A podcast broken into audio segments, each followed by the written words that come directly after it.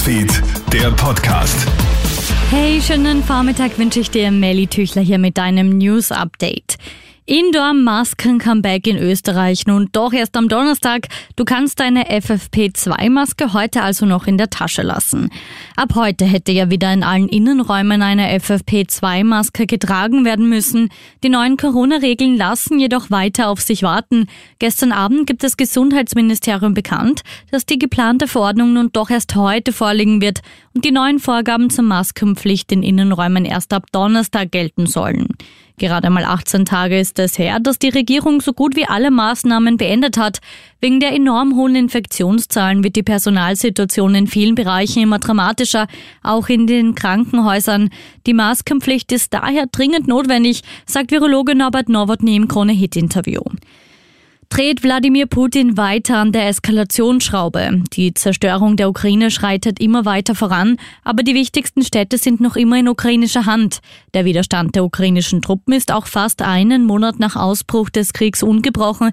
Jetzt machen sogar schon Meldungen die Runde, dass die Verpflegung der russischen Kräfte nur noch wenige Tage reicht.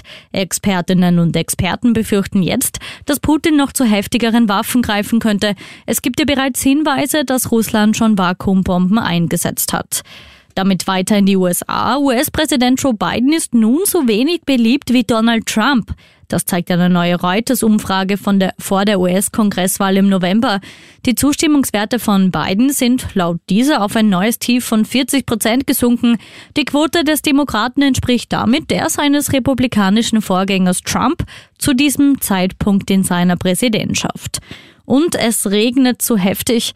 Nach dem Absturz einer Boeing 737 im Süden Chinas mit vermutlich 132 Todesopfern sind die Arbeiten am Unglücksort wegen schlechter Wetterbedingungen unterbrochen worden.